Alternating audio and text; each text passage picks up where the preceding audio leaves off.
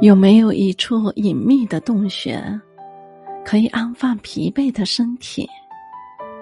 有没有一个人，可以洞悉梦想破碎的过程？有没有一叶小舟，可以载着我渡过人生最难渡的河？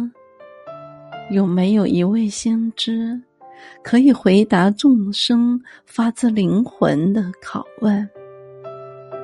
如果没有，那么请理解我想躲进命运褶皱里的渴望。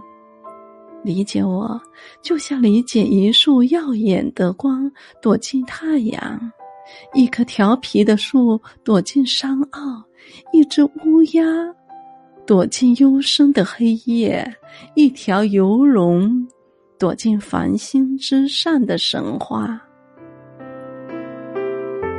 如果没有，那么请安抚我，用你的手和眼神，温柔的、肆意的、深情的、长久的安抚我，就像含苞的玫瑰安抚破碎的爱情，滚烫的汗珠安抚饱满的麦穗。